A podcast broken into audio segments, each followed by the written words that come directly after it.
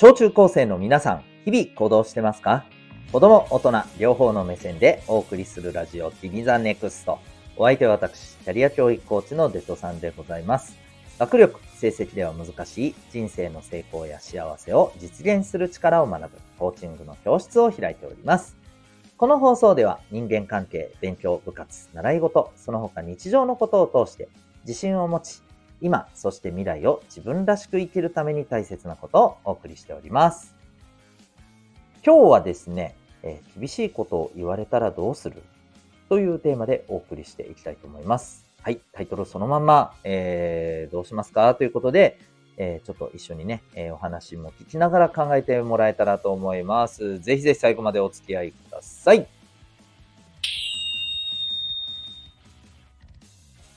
それでは今日のテーマなんですけどね、厳しいことを言われたらどうしますか？まあ、なんだろう、どの程度なのかっていうのにもよるけどね。うん。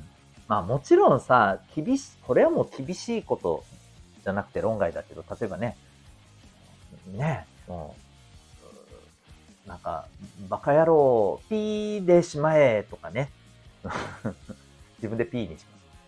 とかですね。まあ、そんな風な、なんかもう、それは厳しいじゃなくて暴言だろうっていうね。えー、それはまあ論外ですけど、うん、例えばね、そうだな。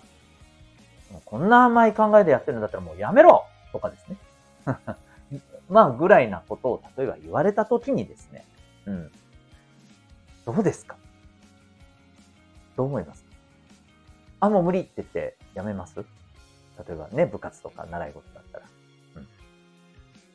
どうでしょうはい。まあ、今これを言われてて、この話の流れで、えー、ここで逃げるって言ったらダメなの？みたいなね、えー、いうふうに思った方はですね、思っちゃった方はですね、やっぱりね、まあ、その通りですよ。はい。でもね、これさ、ちょっとこう、聞きたいんだけど、実際問題どうなんだろうなと思って。うん。まあ、えっ、とね、これは僕の個人的な感覚で言うと、おまあ、お仕事を通してね、いろんな学生の皆さんや、そのお母さんお父さんとさ、話をしてて、確かに、うんとね、最近のその若い世代の人たちね、子供たちの世代も含めてね、は、えっ、と、例えばその昔に比べるとですね、非常にこう、なんていうのかな、ちょっと厳しいこと言われたらすぐもう、あ、もう無理って言って、なんかね、うん、人の話を聞かなくなる。す、すねて、ね、もう、あ、もう、この、この人はダメだ。信用できないみたいな、なんかそんな風に、えー、見るようになって、うん。えまあそこからも逃げてしまうみたいなね。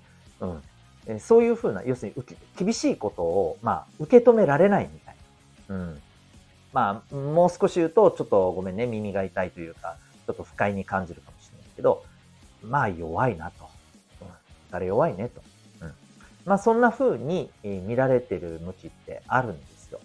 あ、もしかしたらこれ、うん、そういう情報を目耳に見た人もいるかもしれないし、え、そうなの？って思った人もいるかもしれないけどさ。でさ、実際どうですか？あなた自身は。あるいは、周りの、ね、同級生とか、ちょっと上、ちょっと下の、まあ、周辺の人たちってどうですか？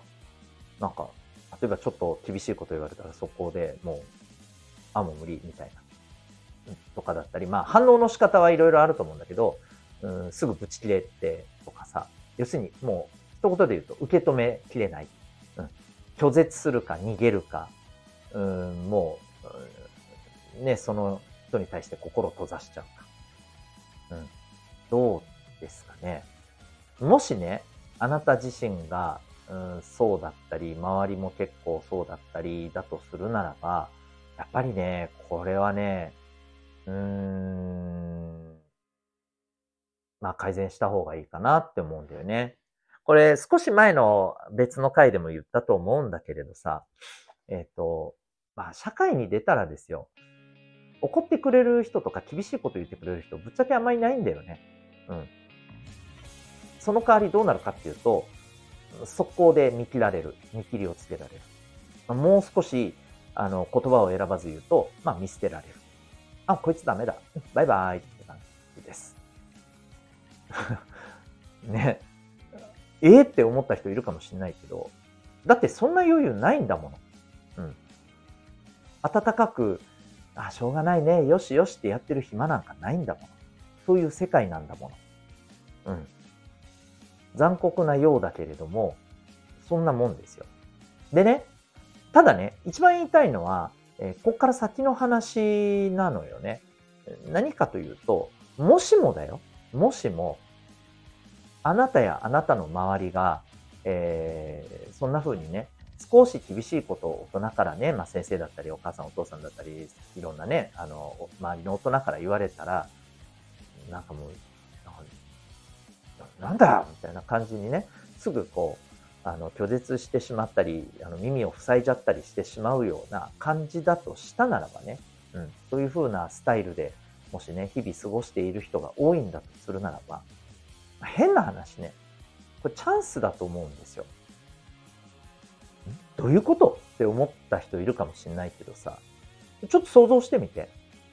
もしもだよ、ね、あなたも、まあ、例えば厳しいことを言われても、それなりに受け止めて頑張っていたとしてさ、ね、周りがさ、あなた以上にさ、厳しいことに対してものすごく前向きに受け取ってさ、で、それをさ、糧にしてさ、ガンガン成長していく人たちばっかりが周りにいたらさ、どうですか？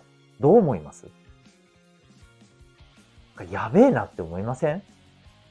うん。自分も頑張ってても、周りがもっと頑張ってて、どんどん置いてかれる感ありません？ね、なんかすごい危機感があるんじゃないかと思うんだよね。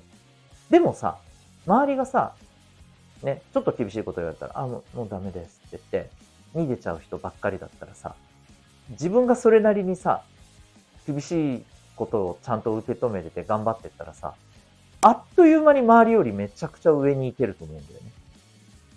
これは、あの、もういろんなあらゆることでですよ。勉強にしてもね、今頑張ってる何か部活でも何にしても、もっと言うと人間的なものにしてね。うん。うん、だってそうじゃん。ちょっと想像すればわかるでしょね。うん。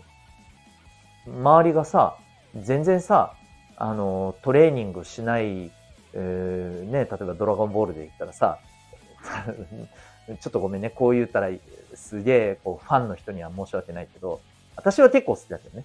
あの、例えばヤムチャみたいにさ、ね、ハードなトレーニングを積まない人ばっかりが周りにいたらさ、もうさ、クリリンぐらいだったらもうめっちゃ強いじゃん。ダントツに強くなるじゃん。でもさ、周りがさ、ベジータとか悟空みたいな人たちばっかりだったらさ、あ、もう無理やわってなるじゃん。うん。だから、もしよ、こう、今のね、あなたたち世代がさ、厳しいこと言われたらすぐさ、チュンってなっちゃう人たちが多いんだとしたらさ、これめちゃくちゃチャンスだと思うよ。うん、逆に。で、ここでさ、絶対注意してほしいのはさ、いやーとは言っても、周りもこんなだから、自分もなんとかなるっしょっていうのは絶対やばいです。これなんでやばいかっていうと、これはまたちょっとね、別の回で、うん、ちゃんと話した方がいいかもしれないけど、簡単に言うとね、あの、それだと多分、そういう人たちと一緒に泥船に乗って沈むパターンですよ。なんか今日ちょっと結構私ひ、ひどいこと言ってるかもしれないね。ごめんね。でもよ、本当にそれぐらいこっから先って厳しいと思うんですよ。でも、努力して、きちんと実力つけていってる人にとってはめちゃくちゃ楽しい世の中になると思うんだよね。うん。だ本当にこう、ね、さっきから厳しいとか残酷な世の中とか理不尽だとか俺言ってるけどさ、あの、残酷とか理不尽だとかいうふうに世の中をそういうふうに、えー、見てしまう人になるのか、いやいや楽しいじゃん何が？っていう風に見れる人になるかは自分次第なんだよ。マジで。うん。本当だよ。これはあとはね、才能があるとかないとか関係ない。今これ聞いて、あ、才能ある人はね、それできるでしょう、自分は無理だからって思ったけど。違います。才能じゃないです。行動するかしないかです。はい。マジで。もう、これはね、もう、あらゆるところで立証されてるんで、才能は、あの、めっちゃくちゃ死ぬほど頑張ってる人同士がね、最後にどこで差がつくかっつったら才能で差がつくかもよっていう。それぐらいです。はっきり言えば。うん。なので、えー、やるかやらないかの話ですよ。はい。もう結論出ましたね。どうしますか？厳しいこと言われて、いじけときますか？ね。もう言う、ね、言うまでもないよね。はい。というわけで、ぜひ、今度は自分自身で考えてみてください。ということで、今日はですね、えー、厳しいことを言われたらどうするというテーマでお送りいたしました。あなたは今日、この放送を聞いてどんな行動を起こしますか？それではまた明日、学びようき一日を